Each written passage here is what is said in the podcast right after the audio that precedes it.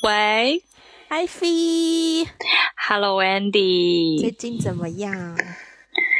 最近最近有很多呃朋友。不能说是老朋友，但是呢，就是一些呃，可能不是特别熟悉，我们也就是见过一两次面，工作上或者是朋友的朋友这种关系认识的。呃，然后最近呢，这些朋友就是常常会聚在一起，然后每次聚会的时候都会聊到一个话题，就是说，你接下来要留在北京吗？或者是你要离开北京吗？那如果离开北京的话，你要去哪里？好像大家都会聊到这个话题，好像是一个就是我们到了这个年纪之后就要为下半辈子做打算的这样的一个阶段，所以大家都会很在意你接下来在哪里，然后你留下来的原因是什么，你离开的原因是什么，所以呢，就会。难免会聊到一个关于归属感的问题，嗯，就是你留在这个城市是因为你对这个城市有归属感、有认同感，离开可能也是因为你对这个城市没有归属感。对，所以最近好像我们的谈话当中很多都会聊到对一个地方的这种归属感，就聊的比较多。切入主题，切入的好直接呀！不要浪费时间嘛。嗯，sounds familiar。所以你也有最近对于这个话题的一些思考吗？我觉得可能从两三年前开始，或者说我去到香港之后，我还蛮经常会思考这个问题的。嗯，因为。在香港的大陆人也很多，然后在香港的外国人，我们叫 expats 也非常多。对，然后呢，香港又是一个旅游城市，所以其实之前在香港结交朋友的时候很好笑。我们就是之前应该有提到过的，我那个非常好的朋友 C。就是对，就 always 一个朋友，我就那么几个朋友。对，然后呢，他因为他其实很爱交朋友嘛，但是他就常常发现说，在香港交的朋友，可能好不容易认识了几个非常合得来的，但是他们就只是去呃一个交换学生，或者是只是去短期的旅游，或者是只是公司外派的一个一年或者两年的计划。嗯，所以常常认识一个人，刚 刚刚开始认识一个人，他就开始要走了。所以我们真的经常面对这个去或留的问题。然后也是因为这种环境，然后香港就有非常多种的人，然后香港也会经常讨论，就是呃这种归属感的问题。嗯，对。然后之前我那个 C 那个朋友，他就会有时候见到别人的第一个问题，就会问你会在香港待多久，然后 依依时间长度来决定是否要跟这个人做真正的朋友。就如果那个人说哦，我下周走，然后 C 就 那再见。没有，就是就是会是一个就是萍水相逢的交友模式。对，所以所以有不同的模式，不同的交友模式，有萍水相逢的，有就是深交的。对对对，嗯，对。那你自己呢？就是你，比如说，别人如果问你啊，你对哪个地方最有归属感？你自己你自己会怎么就是思考这件事情？因为你也在不同的城市，然后南北方，然后又又到了香港，然后拍戏也去了不同的国家。就是你去了这些这么多的地方，你自己是怎么看归属感？很妙哎！我现在。我觉得我现在的状，我现在的状态好像不会用地域去决定我的归属感。嗯，怎么说呢？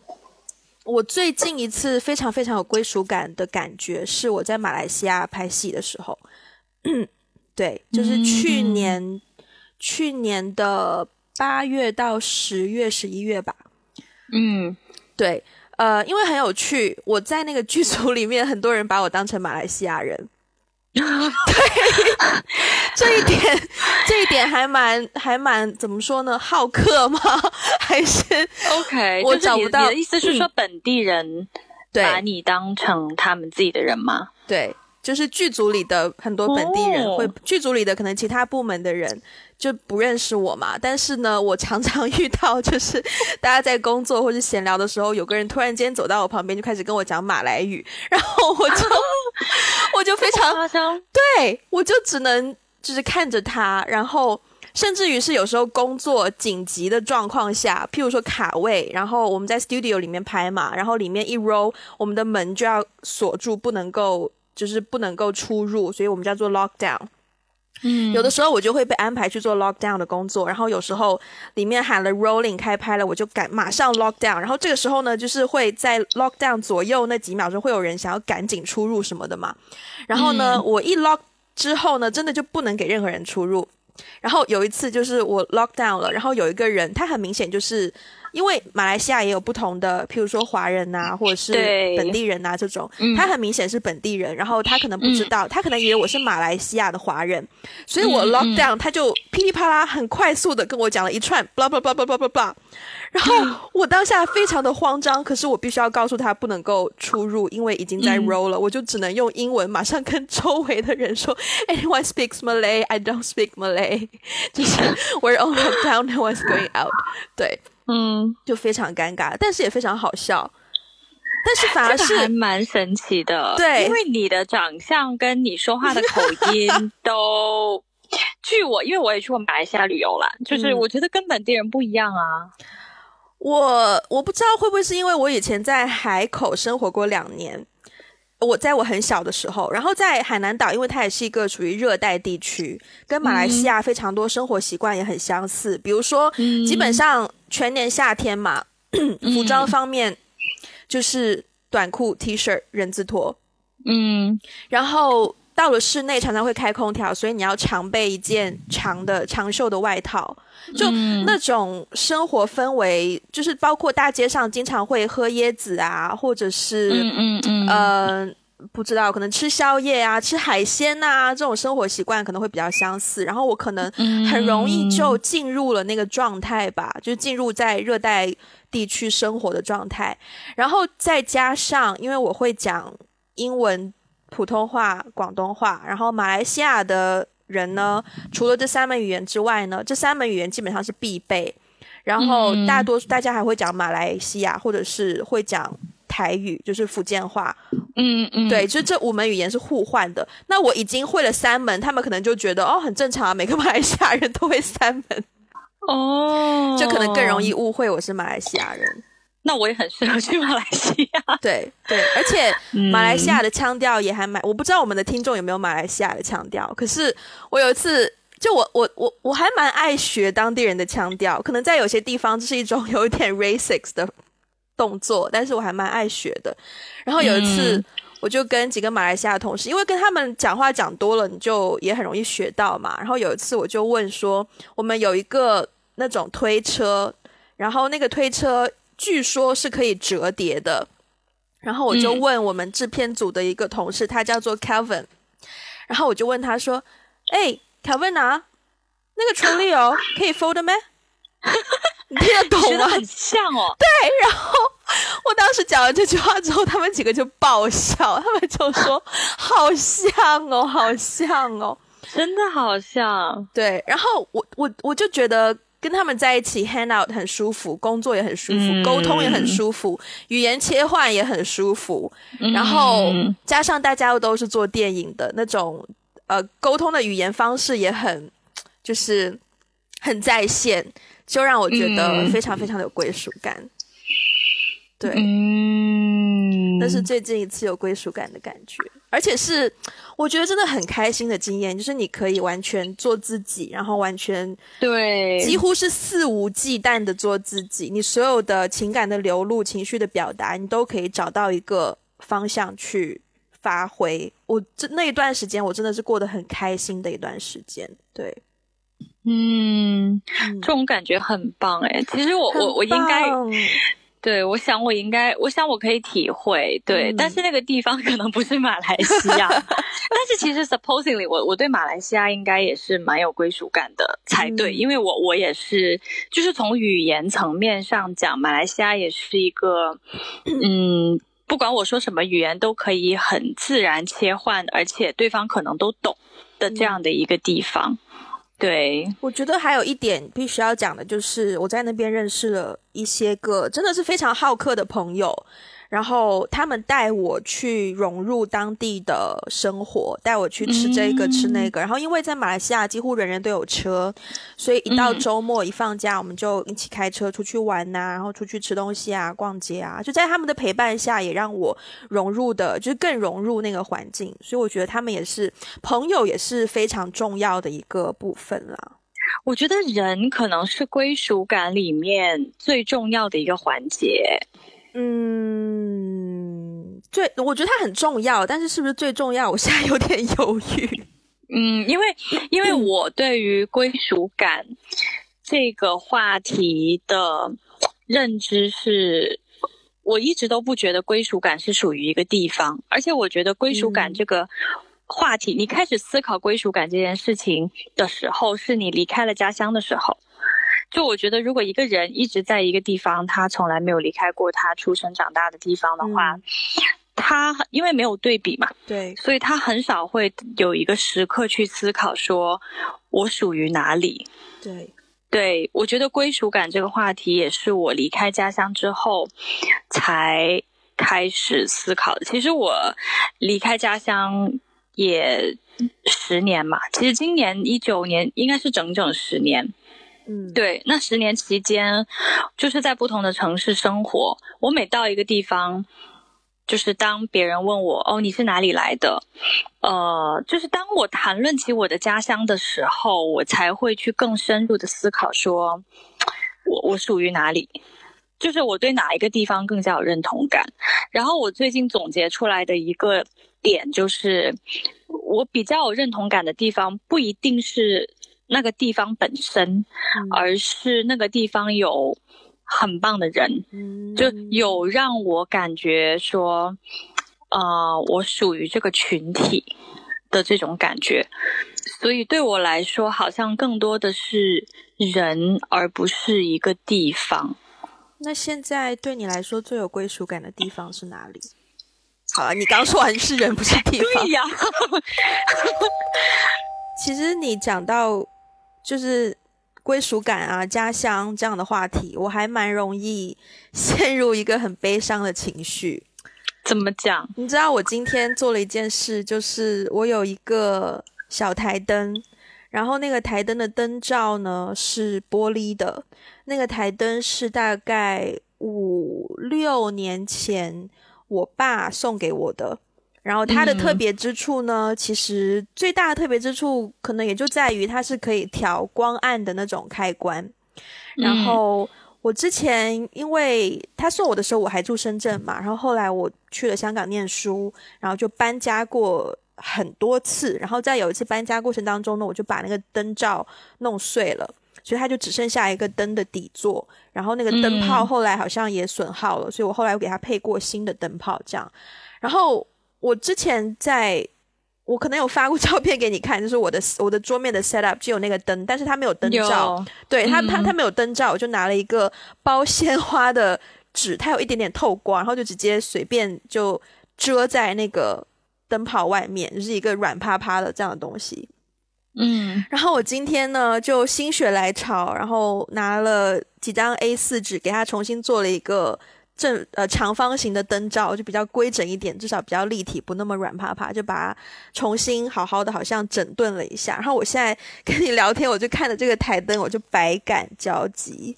百感交集的原因是想到我爸跟我讲过一句话，他跟我说：“爸爸在哪里，家就在哪里。”天哪，有泪目了。就包括每次讲到这种家乡啊、归属感呐，然后你就想可以想到非常多那种什么“离离原上草”不是什么，就游子吟啊，然后什么“少小离家老大回”啊，对，就是这种非常多。你要说 OK，少离家不好意思，我想插播一句，就是为了缓解这悲伤的气氛。嗯。就是你刚刚说的那句诗，我记得小时候有一个帖子，就是、嗯。我们不是会背很多古诗词嘛，对然后有一个帖子就说，对不起老师这么多年，我把这些词，就我把这些古诗词都背串了，然后其中那一句就是“少小离家老大回，安能辨我是雌雄”。但是我觉得好顺哦，这这有点不一那个，哎，我觉得那个韵律不太对耶。但是很顺呢、行 不行，这个这个在我这里过关。可是我已经忘了“少小离家老大回”下一句是什么了乡音无改鬓毛衰啊？是吗？哦，anyways，好像是吧？我记得那个韵律就是噔噔噔噔噔噔噔，就是，OK，, 古诗的韵律都还是在的。对好的，好的，不好意思，我插播，你继续。对我眼泪也干了，没关系。好 没有就是。我们可能要讲一下，我真的真的，我我我其其实我觉得蛮丢脸的。我才 三十岁不到，我就在这边回顾我的前半生，因为就是嗯，我跟家乡真的非常的疏离，就是我连我的家乡话都不会讲。那那比如说，那比如说，嗯我问你你的家乡在哪里，你会怎么回答？就如果一个人问你你的家乡在哪里，你要怎么回答我是在兰州出生的，但是我在深圳长大。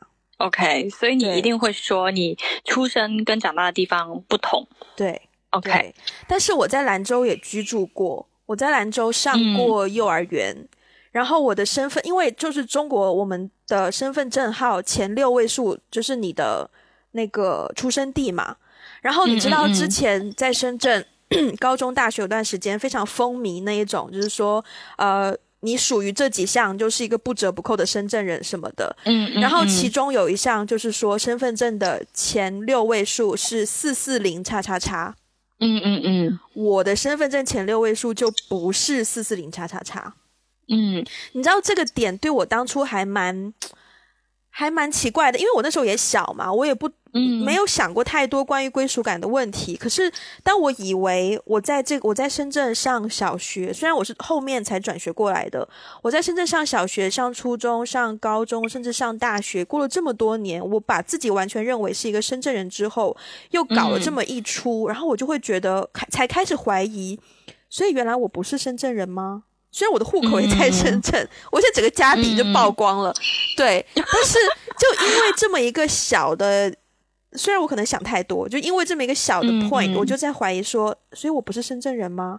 所以嗯从那之后，好像别人问我的时候，我就需要补充说明一下，以防他们后来发现你的身份证，哎，你的身份证号前六位都不是四四零什么什么，你都不是深圳人，以防他们再搞这么一出，我就要提前先解释，我是在兰州出生的，然后在深圳长大。但是我觉得这个点非常的讽刺，就是是因为深圳本身就没有什么所谓的深圳人，还是有啦，还是有啦，只是少数啦。嗯但是很少。就是说，呃，怎么说呢？因为首先这个地方。如果你要说他的原原原居民，原居民也未必是在深圳出生的人。你要说真正的深圳人，应该是就是，如果是我们要说改革开放以前的那些人，那真的是非常非常的少数。就是我觉得讽刺的点是在于，本身这个城市百分之九十都是我们叫移民人口，对，对，都是从外地来的人，然后在这边呃，就是安家，在这边定居。然后这个城市的口号也是来了就就是深圳人对，但是但是竟然会今时今日竟然会出现这样的一种文化，就是说去。去拿一个 checklist 出来，然后就是你符合这些 checklist 上面的所有的这些这些框框，在框框下面打勾，你就属于深圳人。就是我觉得这是一个怎么讲，对我来说是一个蛮讽刺的点。我想突然想到，我想问你怎么看待小圈子我觉得小圈子非常不好。？OK，，对，就是你要是问我，当然我要看。就是我们每每个人对小圈子的定义是什么啦？我我其实非常不喜欢那种什么，你是北京人，他是上海人，我是广州人，这个是深圳人，这什么人？就我不是很喜欢这个所谓的什么人什么人的这个概念。嗯，是因为呢，当我们在说我们是什么什么人的时候，其实无形之中它是建立了一道墙。就无形之中，它其实是把自己跟别人区分开来，他其实在强调那个不同。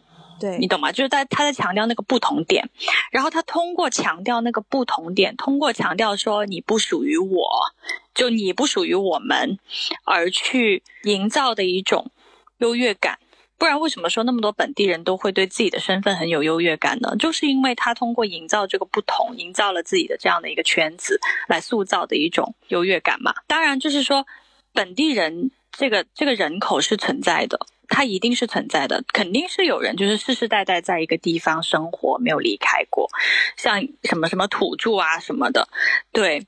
但是就是说，我觉得今时今日，因为我们现在这个社会真的是流动性非常高。说实话，在北京，你知道吗？我在北京住了四年，任何一个说自己是北京人的北京人，我都会多问一句：往上三代，往上三代是北京人吗？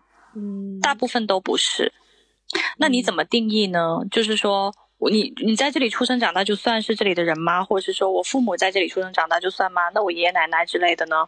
就是我觉得现在近现代的发展过程当中，人的流动太多元了，你你很难去区分到底什么是本地人呢？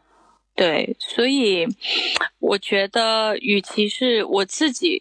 Again，就是说，如果听众朋友们 有认为自己是什么什么本地人的话，我绝对没有冒犯，或者是说，啊，就是说，或者说本地人不好，我没有这个意思，只是说，我觉得，与其去强调不同，还不如去强调我们的相同之处。我想要。在这个小圈子的问题上，我们去跳脱这个地域的划分。我这样讲，我这样重新问我的问题好了。虽然你没有看过，你没有完整的看过《Friends》，或者是对，但是呢，我想说的是，出来这句话。嗯，没有，因为前几天我还因为我没有看过《Friends》而感到羞愧。但是我，你譬如说，呃，《Friends》它是六个朋友，对吧？嗯，那《How I Met Your Mother》它是。五个朋友，对吧？嗯，然后还有就是《Big Bang Theory》，它是四个 nerds 加几个女生，对吧？但是他们都是小圈子，哦，这种小圈子是吧？对，嗯，而且是就是非常开心的一个小圈子。嗯嗯嗯，你怎么看待这种小圈子？我觉得这种小圈子倒是蛮自然的。因为我自己也有一些小圈子，但是不能说我属于某一个，就是不是说我属于了这个圈子，我就不属于另外一个圈子。我我的社交范围里面，我我我可能有很多的小圈子，那我在每一个小圈子里面，我都是他们的一份子，但是不代表我们这个小圈子就不能够接纳新的人进来，嗯，或者是说旧的人就不会离开。其实从小到大，有的时候呢。我以前啊，我以前很羡慕那些从小一起长大的朋友，就是我很羡慕那些，呃，就我以前在美国的时候，有一些朋友，他们就是真的是什么从小就一起长大，然后一直玩玩玩到什么大学，然后一直到结婚生子，他们的那个关系就很牢固，从从小就一起长到大。但是其实我很少这样的朋友。对我的我的身份证号就是四四零叉叉叉开头的，对对对，就是我羡慕的那一群。呀呀呀！我就是一个深圳人，但是呢，但是我的。成长过程当中，也是由于搬家呀，去不同的学校啊，后来又出国念书，呃，我以前小时候玩的朋友都没有再联系了。所以其实我每一个人生阶段都是在认识新的朋友，就我每一个人生阶段都在不同的圈子里，而这个圈子里也像你刚才提到，就是像像香港这样的一个城市，大家就是来来往往。我待的地方也是，就是来来往往。隔三差五就走一波人，来一波人，走一波人，来一波人。所以，即便是后来我长大之后，我所我所待在的每一个小圈子里，那个小圈子也不是一直是稳固的，也会有人因为离开，呃，去了别的地方，然后有有的人走，有的人进来，有的人走了进来。所以其实，嗯。我对这件事情的看法呢，我是觉得，如果不是地域的那种圈子啊，就不是不是本地人、外地人这种差别啦，而是说，因为某一种，呃，就是社交场合当中的这种小圈子，我觉得不管它牢固不牢固，都是很自然的。对，而我现在更多的一种观点就是说，可能没有没有一个圈子是真正的牢固的。就我觉得这个看看法可能有点悲观吧，也是基于我自己的个人经历啦。但是，嗯，对，确实，我我我每到一个地方，我会有一个自己的新的圈子。以前的朋友也会也会联络，但是就那个圈子也未必是。一直是那几个人，可能也会有人来，有人走。对，那你会觉得这种圈子会提供给你一些归属感吗？会，嗯，会，嗯，但是这个归属感，呃，怎么说呢？对，但是这个归属感也也不是那种，就是说。我只要进了这个圈子，我就有归属感了。我离开那个圈子，我就再也没有归属感了。其实也不是，嗯，也也也不能也不能这么说吧。对，就比如说我以前在嗯，就是美国生活的时候，我有一圈自己很好的朋友嘛，然后跟他们在一起很有归属感。后来毕业了，大家就各散啦，就四散啦，各奔东西。然后。然后回国以后呢，我还是跟那个圈子有一些联络，但是因为大家四散就聚不起来了。然后我就形成了我现在在这里的新的圈子，但是我我的我还是会有归属感，但是这个归属感可能就不再是来自于以前的那个圈子，我可能在新的圈子里也找到了归属感。嗯，我以前我我觉得。我以前还蛮憎恨小圈子这件事的，无论是以地域划分也好，还是可能在学校里面几个朋友玩的特别好的这种也好，因为可能可能我又是遇人不熟吧，就是 呃，想想看，这个点很有趣哦，因为以前高中的时候，我觉得。就高中的时候，我们两个不是很熟，所以高中的时候，你在我的印象里，你就是那个玩小圈子。哦，真的吗？对呀，因为学长团。哦，对。等一下，这个东西，首先我一年级，我二年级第二学期转过一次学，四年级第二学期又转过一次学。嗯。然后小学跟到了深圳之后，就是四年级第二学期开始跟初中就是。其实同一所学校，然后到了高中才又进到再认识新的一群人。我就是你，你知道，也又又回到影视剧，非常多的非常多的电影电视剧有那种新同学来到一个班级里面，然后大家就在上课上了几天，就有个新同学过来自我介绍：“大家好，我叫谁谁谁，我从哪里来。”这样，然后你找挑位置，对不对？就在我身上发生过两次，而且是非常年幼的时候，所以我。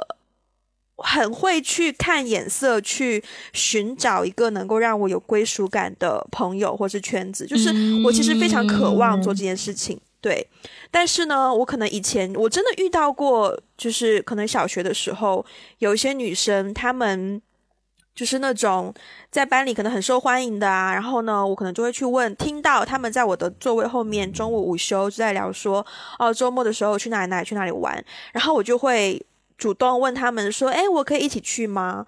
然后他们真的会当着我的面拒绝说：“不行，你不可以来。”对，没有任何理由吗？就这样子吗？对，对啊，对，所以我那个时候就会觉得，OK，他们有他们的集体，然后他们很排斥别的人进入，所以可能那是一个阴影吧。所以从那之后，像你说的，可能到高中之后呢，我就会很多人。包括前段时间我跟我妈聊天，然后我妈也觉得我是一个其实性格很外向的人，就包括说以前经常参加社团呐，然后参加这个参加那个，但我都内心知道不是我性格好，而是我很害怕自己被落单，对，所以我就会通过这些已经存在的方式去。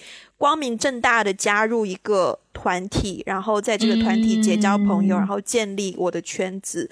所以，当我拥有，当我觉得我好不容易拥有了一个圈子之后，就所有的这些事情都是我有意识的去做的。嗯，所以当我好不容易拥有了一个圈子之后，我真的会对那个圈子看得非常紧，我会很珍惜那个圈子，所以可能有的时候难免会做出一些类似我曾经遇到的排外的动作。嗯，这其实蛮不健康的。好在我现在意识到了，对，其实蛮不健康的。对，但我后来，对我后来发现，其实不是小圈子的错，而是在乎在于那个小圈子里的人是什么样的人。有一些人他不是那么的 open minded，那他就是会排斥外面的人。但如果有一些人他比较像我们现在比较 open minded，就是思想方面比较开放了，我们就会愿意去接纳新的人，愿意去。认识，主动认识一些跟我们可能意气相投，或是某个话题非常契合的人，就不一样了，是一个心态的问题啦。我觉得关于圈子这个问题，就是人他一定是会想要寻找融入感。因为人天生就是渴望被接纳的，对，所以他当他到一个新的环境，他感觉不被接纳的时候，他是需要进入到一个团体当中来，让自己感觉，对，就是获得一种接纳。所以人对圈子的渴望，我觉得是天生的。嗯，但是呢，就是说这个圈子是什么样，什么样的一个状状状况是叫健康呢，什么样的一个状况是到。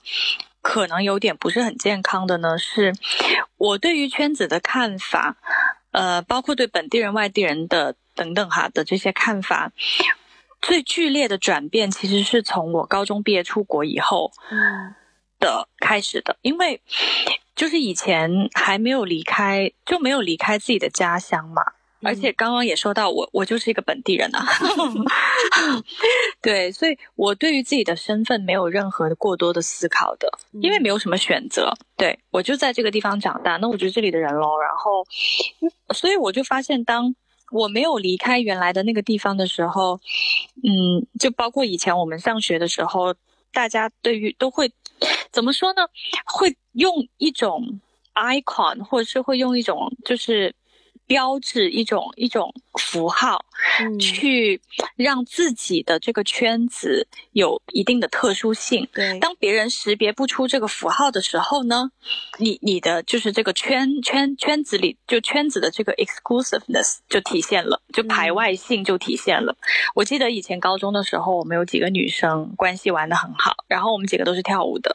我知道，哎，对，呃，其中一位 对，其中一位妹纸就。出现在我们上一期的上面上几期的节目里面，嗯，哦，我是说内容故事里面有他，是说那个非常勇敢的妹子吗？Yes，对，嗯，对，然后对我们我们四个女生玩的非常好，然后我记得那个时候我们会制造一些就是只有我们四个人知道的东西，inside joke。对，只有我们四个人知道的笑话，只有我们四个人一起做过的事情，我们一起有的习惯，甚至我们的名字，我们团体的名字，感觉出道了。你们团体的，你们是四大金花 还是四大仙女？没有没有，我们真的叫四大仙女。Oh my god！你已经知道我的秘密了。Oh my god！好吧，所有听众都已经知道我的秘密了。好，四仙女，好。对对对，就是我们会。包括我们去毕业旅行，也是我们几个人一起去，就是我们会刻意的制造这些这些东西，然后来代表说，这这个回忆只属于我们四个人，没有第五个人。嗯，对。但是呢，当我出了国以后，我就发现一切都不一样。就出了国以后呢，因为你开始遇到各种各样不一样的人。刚开始我发现，你还是会跟自己来自同一个地方或来自同一个国家的人玩的比较好。嗯。玩着玩着呢，就不是了，就不再是这样了。就玩着玩着就，嗯，可能会更多的基于你们一起兴趣爱好啊，我加入什么社团呐，或者是你们的价值观呐，慢慢慢慢，就是你你的那个出生地的那个圈子就被打散了。对，你就开始，对对，你就开始去跟跟你自己比较呃玩的好、比较类似的人玩在一起。所以我记得。我大学时候，大学时期，我的那个圈子其实真的就是，呃，是基于我当时的一个实习，也也相当于是一个学生社团，然后是，我是跟我们自己社团里的人玩的最好，然后那个社团里就是什么样的人都有，就是来自哪个国家的人都有，我们比较 mix，对，然后。而且就是说，这个因为是一个社团嘛，所以有人会毕业，有人会加进来，所以每一年我们的那个社团流动性是很大的。但是来来回回就有有几个核心成员，可能到大二到大四这样子，这这核心成员都是大二到大四，然后毕业了就毕业了，然后大一的又进来。所以那个时候我才意识到，就是说，原来我不需要一个非常固定的圈子去获得归属感。我的归属感并不来自于一个排外的圈子，我的归属感反而来自一个很开放性的圈子。那这个圈子把我们这些人聚合到一起的那个核心，就是我们有共同的价值观。嗯。对，所以所以从大学以后，对，那大学以后就是又到了新的国家、新的城市，我的圈子就更就变得更多元了。嗯，对，后来我就变成了一个，嗯，不能说没有圈子吧，因为我觉得我现在圈子比较多，但是我的每一个圈子其实都不是那么的排外，或者说不是那么的固定吧。对，不能不是不不是那么的固定。所以，对啊，以前比如说小时候，别人问你说你最好的朋友是谁啊？你最好的那群人是谁？我一定可以说出来，我最好的朋友和我我我一起玩的那群人，那群人是谁？你现在问我最好的朋友是谁？玩的最好的那群人是谁？其实我回答不上来，因为没有最，嗯，因为我跟每一个人都很好，就是跟跟每一个圈子都有他的，都有他都有。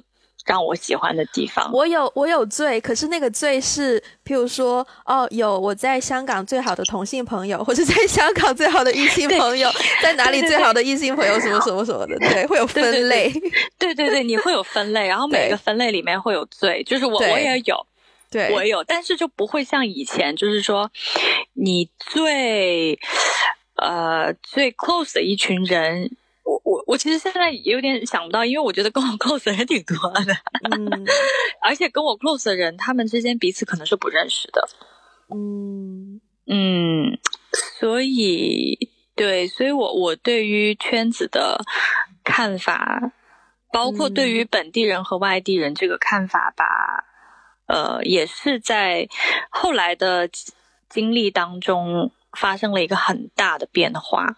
我有时候觉得，其实无论是哪里的本地人，只要他是非常 local 的，不管你是中国人也好，还是美国人也好，你只要是从小到大都只是 born and raised in one area 的话，你就是属于那种老 local。然后你的有 你是有对你是有一套你的就是言谈举止的对对对，是的，你应该更有感触吧？你在美国应该有遇到。有有有有，就任何一个地方都对美美国可能给我的感觉会更多一些。这种类型，你刚才说的这种非常啊就是老 logo，对这种人可能会更多一些。因为我觉得啊，就是跟中国比起来，其他地方我不是很确定。其实日本也算是流动性蛮大的一个地方，大部分在东京生活的人也不都是。很多人其实不是在东京长大的嘛，对，包括在在在，如果你要在中国，基本上一二线城市，你随便抓一个人问他，大部分情况下比较大的概率根本就就不是本地人呐，他肯定是有一个家乡的呀，对，所以即便是在中国，就我们也会习惯性的问，哎，家乡在哪里？是哪里人？这样子，对，然后在美国呢？我觉得那个城市的流动性相对来说会比中国要小一些，哦，因为可能当地本身就已经有一些就业机会，或者是说，嗯，就是说不会需要一个很大的地理位置上的迁移去获得一个好的工作机会。你留在当地，你可能也会有一个好的工作机会，不一定说要多好，不是说你要赚多少钱，而是说。你可能会获得一个养活你的一个工作机会，那对大部分人来说，可以养活自己就够啦。对，所以的话，呃，我自己感觉在美国尤其是如果你离开纽约，就离开纽约啊，或者是加州某一些城市，你离开城市以外，你到那些就是呃 suburban 的地方，其实大部分美国人是住在 suburban 的。然后你到那边，能不能解释一下 suburban？其实呢，用我们现在就是中国人话来说，就是郊郊区。但是我们在中国说郊区的时候，其实是有一种带点负面或带点贬义的感觉，因为中国。因为大部分资源都集中在城市嘛，所以你到郊区呢，你可能觉得啊资源很少啊，然后就是又没有那么先进，没有那么多高楼大厦，没有那么多好的工作机会等等等等。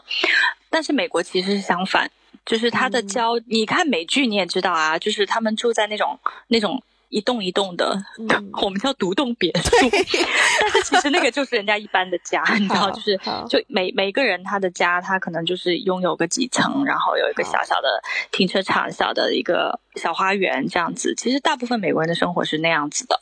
那大部分人也是住在我们所谓的郊区，但是不是我们理解中的郊区。他们的郊区其实是，其实它可能是一个小的城镇，然后。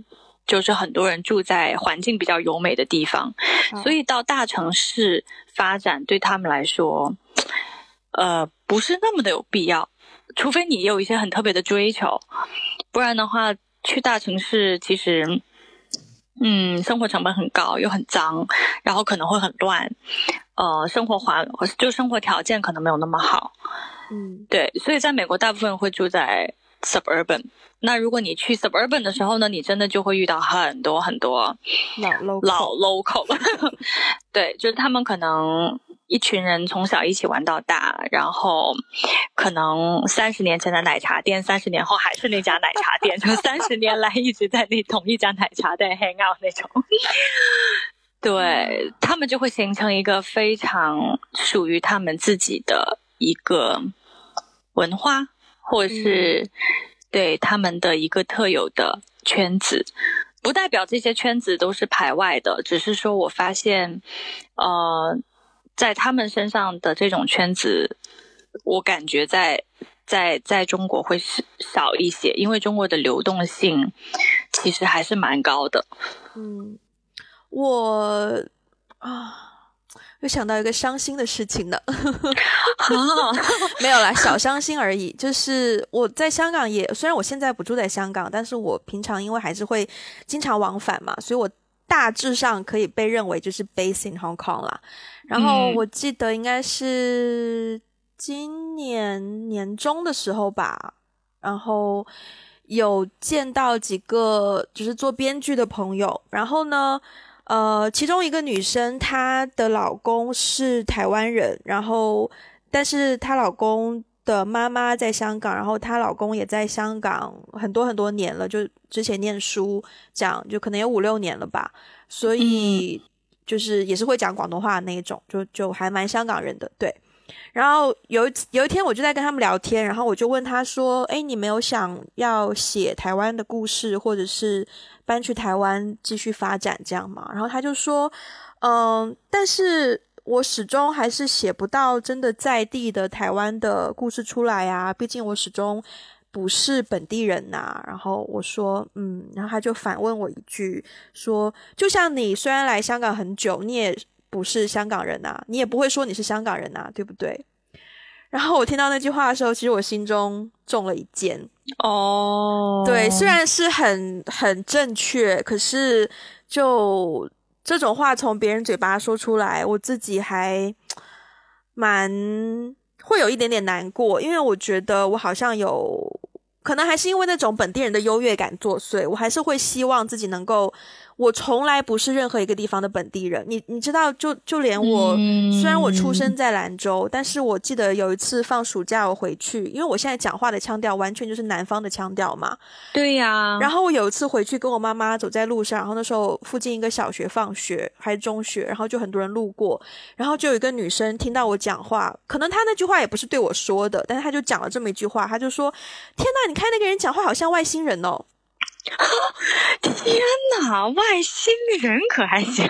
对，然后呢，我听到之后呢，我就发现说，OK，呃，也是啦，我也没有在那个地方，我只念了个幼儿园，我也没有念过小学，我也没有在那个地方住很久，我的确也不是这里的人，所以我其实真的就是很很悲伤的事情，就是我真的不知道我是哪里人。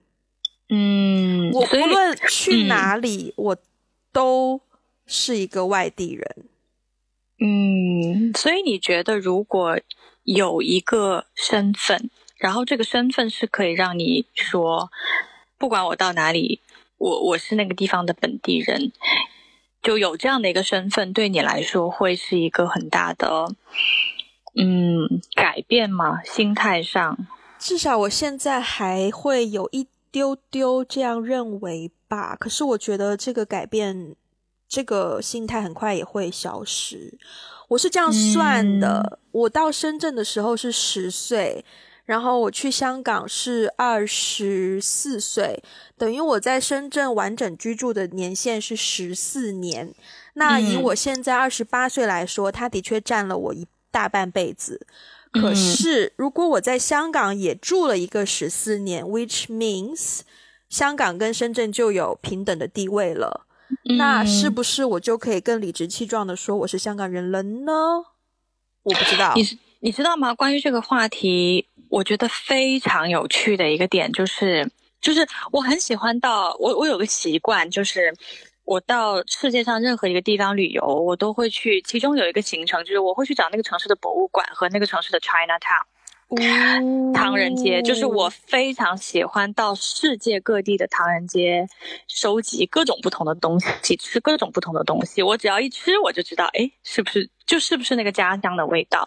嗯就这个问题非常有趣，就是我我去到任何一个地方，我我如果识别出来哦，这个人他可能不是这个地方的 local，我都会就是对于异乡人，我对于异乡人的这个雷达非常的敏感，所以所以我非常喜欢在任何地方吃东西，我就是都喜欢跟什么老板娘什么聊天的，然后我都会问他们的故事，就是你什么时候来的这个地方，在这里生活了多长时间，怎么怎么样，然后我都会问，最后最后聊天的最后，我都会问一句：想回家吗？或者是说你觉得你是这里人吗？关于这个问题，就是回应你你刚才说的那个点，我发现。你知道有很多在美国生活了几十年，就是三四十年的那种老华侨吧，嗯他们不是那么认同自己的美国身份的，他们其实早就已经是拿美国护照了，而且他们可能就是在美国生活的时间远比他们在中国生活的时间，不一定是中国，可能是他们自己自己原来的家乡，就是远比在他们家乡生活的时间要长。嗯但是你问他们是哪里人的时候，他们还是会觉得说，他们可能还是会说，呃，我我是中国人呐、我生活在美国而已，我是个在美国的中国人，啊，不过我拿美国护照之类的，他可能都会这样子去解释。所以我一直认为说，你在一个地方生活的那个时间的长短，时间长短肯定是代表一些东西的，嗯但是呢，我觉得这个跟你离开家乡的年纪很有关系。对，对，因为我觉得年纪的吧，就是如果你比较小的时候离开一个地方的话，你的饮食习惯、你的交友圈、你对于文化的那种适应程度，跟你长大成人以后再离开肯定是不一样的。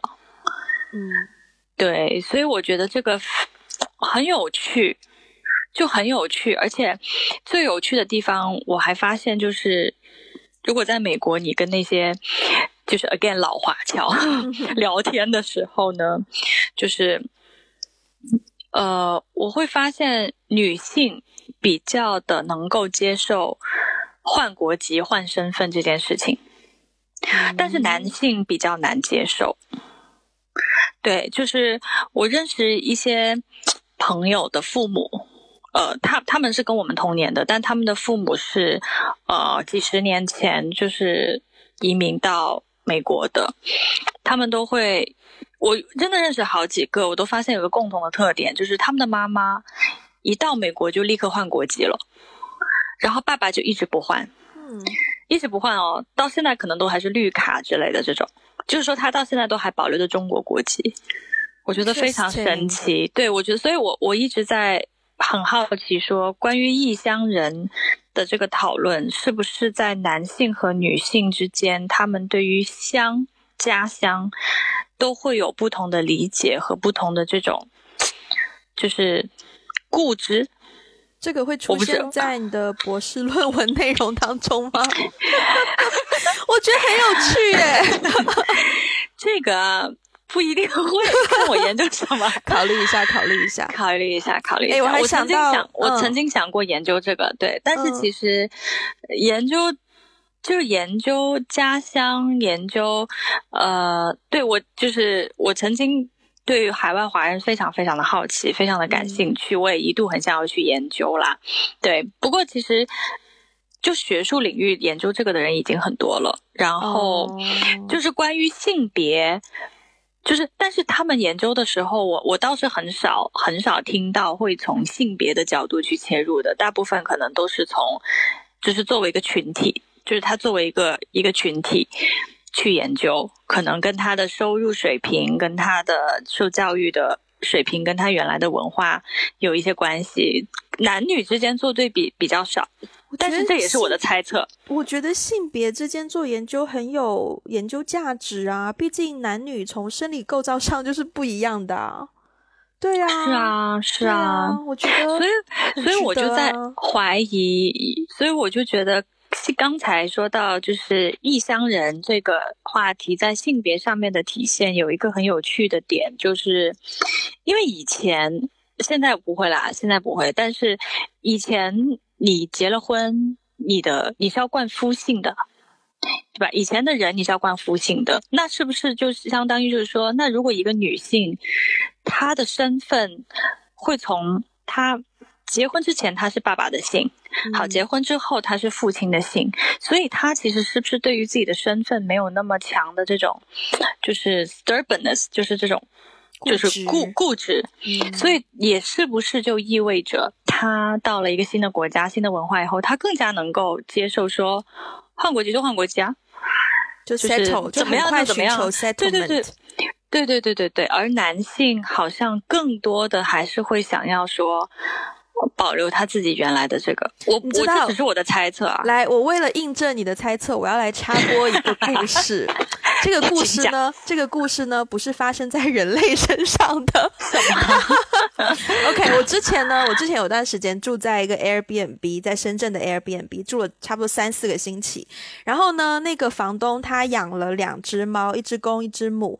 然后在我入住那段期间，他们刚好有一窝小猫咪，就大概可能一个。月刚眼睛刚会睁开那么小的猫咪哦，然后就在那一个月期间，呃，就我住的那个月期间，房东就是一个不小心要搬家，就大家都知道搬家对猫来说是会有很大影响的嘛，就猫可能会习惯了某一个，当然我我也没有养猫，我也不懂，对，anyway，所以呢，我们就把那两只成年猫连同他们的六只小猫就一起搬家搬到新家去了。搬到新家之后，公猫跟母猫的表现非常的不一样。公猫呢，它一直躲在它的厕所里面啊。第一天晚上，它一直躲在它的厕所里面，就都不敢出来。哪怕是它熟悉的主人，它熟悉的房客，也就是我啦，就经常去 经常去看它，它都不敢出来。然后第二天早上，哦，我们那那天晚上是把它们放在厨房里面嘛。然后到了第二天早上，我我在起床的时候，我就发现那个公猫呢，它也只是会头探向厨房门外，它也不敢出来哦。然后我走过去看它，它马上又躲回去它的厕所里面。嗯，就一直窝在他的厕所里面。可是就在这个时候，那只母猫已经开始叼着它的小猫，一只一只的小猫开始寻找新的窝。因为搬过来，它们只有一个移动的窝，很不舒服。然后它就它就会跳到我的床上啊，或者是我房间有一个那种抽屉大的抽屉、衣柜的那种抽屉，它就会跳到抽屉里面呢，就刚好是一个小窝的概念嘛。它就会带小猫到抽屉里面啊，或者床底下，就四处去寻找什么地方，然后。我那天去上班，然后我回家的时候，房东先到家，他就告诉我说，那只母猫已经把六只小猫全都移到抽屉里面去了，就等于在那里安居了。哦，可是那只公猫还是，当然它可能从厨房出来了，但是就是这两个对比已经够明显了。我当天就觉得妈妈好伟大，我就是我觉得女性好伟大哦，就是你面对一个生活环境的不同，你会先帮你的儿女。寻找舒适的环境，可是当然呢，公猫就只是在那边害怕哎，公猫很怂是是？就各位男性，请不要觉得被被 误会，对，请不要误会，只是那个意思。我只是刚好经历过这样一个发生在公猫跟母猫身上的真实事件，然后由此感悟而已。嗯，对，但是平时在家里就是需要待客的都是那只公猫啦，就是 有对，就是有人来都是公猫出来，就是躺一下啊，黏一下啊，然后要接客，对对，就是让大家觉得哦你好可爱哦，都是那只公猫在做这件事情的。对，大家觉得公猫好可爱，以后会留下点钱之类的吗？哦，没有没有没有没有，就只是多会撸撸那只公猫啊，然后 OK OK 对对对，所以关于。这个话题，你刚刚在讲这个，不知道为什么你在讲猫的故事的时候，我突然又想到，就是孟母三迁嘛。孟母三迁，你没有听过孟父三迁呀？为什么是孟母三迁呢？就是其实我也不知道是孟谁，就孟叉叉，就是那个成语。就我们小时候学成语，不是都会学到这个故事？它的典故其实是什么？不知道是孟谁谁。不好意思。我的我的文学素养真的很差，请各位听众原谅。对这个孟某人，OK，妈妈，他的妈妈就是为了他，就是要更好的考，就考科举，然后就三次搬家嘛。哇，对，所以就孟母三迁嘛。但是我其实当时学这个故事的时候没有太大的感觉啊，就是我不会思考太多为什么，但是。刚才你在说那个故事的时候，我突然就想到了这个成语，我就突然在想说，结合我们今天的话题，我就觉得对啊，为什么不是孟父三迁呢？父在哪里？请问父留在了原来的家，什么户籍所在地，然后孟母就一个人带着儿子拼命的迁，我觉得 拼命的迁，对啊，所以我就我就很好奇，就在对，就是结合我之前在。美国观察到的这个现象，当然我没有做过很详细的这个数据调查去对比了，但是我我觉得好像确实是，包括我们当时呃留学生的圈子里面也会讨论一个话题，就是那毕业了以后要不要回国工作嘛？嗯，对，还是要留在美国？我发现好像女生想要留下来的还挺多的，至少就是说。如果有一份稳定的工作，会想要在国外先生活一阵子，但是男生好像就是会更多的觉得，啊，我在这个国家不是我自己的国家，我没有太多的优势，那我就走好了，我就回到自己原来的地方好了。我很怕我们这一集再聊下去，我们你知道我们最近男性观众的比例骤降，然后我很怕我们再聊下去，男性观众都跑光光了。没有啊，我很我我还蛮我还蛮期待，我还蛮希望有男性的视角可以加入来探讨这个题目的。嗯，好，我们绝对没有在说男性观众的任何不好哦。希望大家可以在 Instagram 跟我们互动，搜索打个电话给你就可以找到我们了哟。无论你是男生女生都欢迎。对对对，我们真的很希望听到不同的声音和视角。对，其实像就像前面我刚刚讲到的，在在香港，然后被香港人就是很直接的说，你也不会就是说你是香港人，而且而且很多类似的经经历，就是我在台湾的时候，很多人会问我是哪里人，或者是他们会觉得说，哦，你你像。香港人，然后我在香港的时候，很多人会说：“哦，你像台湾人。”然后我在上海的时候，也有也会有司机问我，就是可能因为我讲话没有太多的口音，他也会很疑惑问我：“你是哪里人呐？你是哪里人呐？”就太多人 太多人对我有误会，或者是对我有疑问了。我到后面，我索性我就把自己认定为是一种游牧民族的概念，嗯，就是我就认定我永远是一个异乡人。嗯，可能不会永远，但至少在这个阶段，我当我承认了我就是一个，呃，可能那个叫什么游牧民族也好，或者是一个游子，对，当我认定我就是一个漂泊不定的人之后，我 somehow 心中的一些归属感就会变得比较饱满。而且另一方面，也真的就是很感谢我认识了电影这件事情。每当我遇到无论是来自哪里的电影人，我们会有我们自己的语言，然后这种电影人的身份认同也让我多了一份归属感。嗯，对，你呢？我觉得归属感这个对我来说，因为你刚才讲到本地人嘛，嗯，就是你刚才刚才说到，好像在哪里你都不属于一个本地人，但是你在哪里也都有生活经历，然后就觉得好像一直都是就是排排斥在外的一种感觉。嗯嗯，我的感受，首先我的结论跟你的结论是一样的，就是我对自己的定位，或者是说我的感受就是。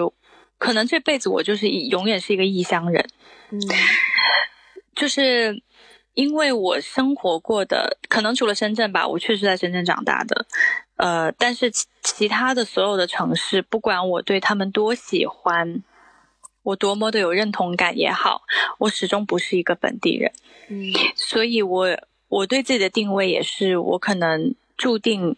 一辈子都是一个异乡人，但是我的一个很奇怪的一个感觉就是，我其实是可以说自己是深圳本地人的。嗯，虽然我生活到十八岁，十八岁以后就离开了，但是毕竟我还是生活了十八年嘛。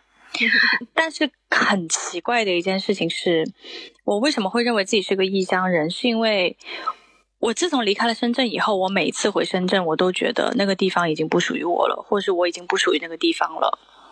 嗯，我都会有这种感觉，对，就是我觉得这是一种认同的问题，就是我也不知道是哪里出了问题，但是我就是觉得，嗯，有有可能有两个层面吧。第一个层面就是深圳发展的太快了，我小时候，就比如说小时候我会坐那种小巴上上学，然后你坐小巴的时候，你是要跟司机说有下有下，对。但是现在小巴已经消失了，就城市里面只有公交车或地铁，对，要不就打的啦，它是没有小巴这个东西。所以就是我以前小时候做的事情、去过的地方，所有我就是比较爱吃的什么早餐店什么，全部都不在了。嗯，所以呢，就是这个城市发展的太快，以至于它把我的童年给发展没了。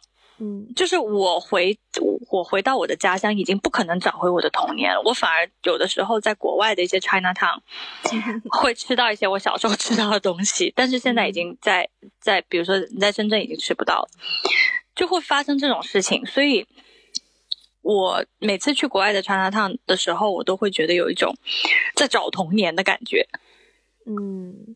对，然后这是可能这是一个因素吧。另外一个因素是，我觉得我已经不那么认可我是一个深圳本地人的身份了，因为我觉得我的很多，包括我说话的口音、我的思想、我的饮食习惯、我的行为、语言、价值观，很多很多的东西都跟真正的深圳本地人有很大的差异。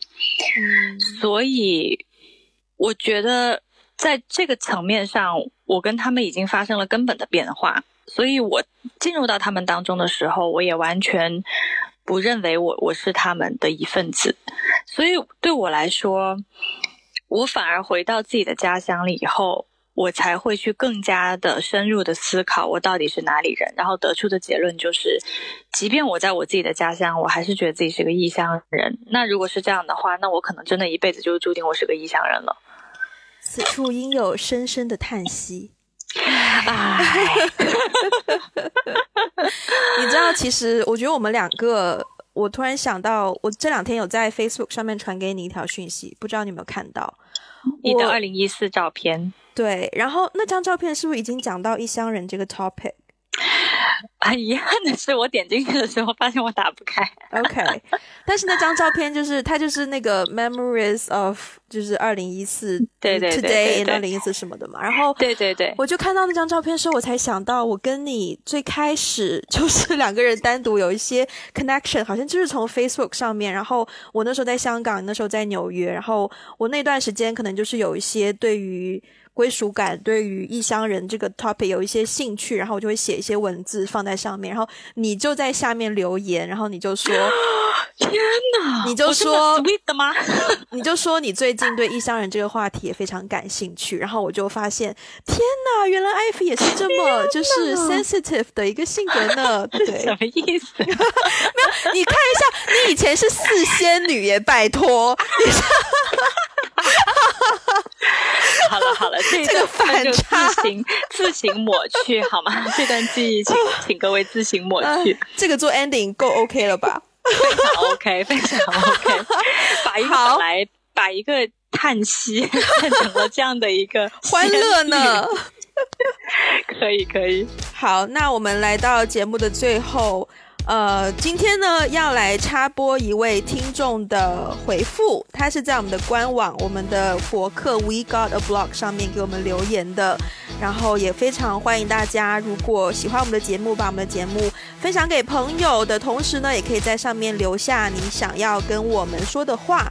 那这一位听众呢，他叫做 Lilian，他说：“嗨，我是来自台湾的二十二岁女生，目前在读研究生，在收听你们三集节目。”后听到迟来的 intro 这篇，很喜欢你们的内容，觉得你们的 topic 很吸引我。点进去的时候是在乘坐高铁，一边思考对于未来计划话的时候，我会持续收听你们的节目。可以叫我 Lilian，喜欢十一至十二集的内容，期待拒绝的艺术下篇。那我们的下篇也在前面两前面几集已经已经发放了，可见我们这个录制节目的这个时差也是差非常的久远。OK，对。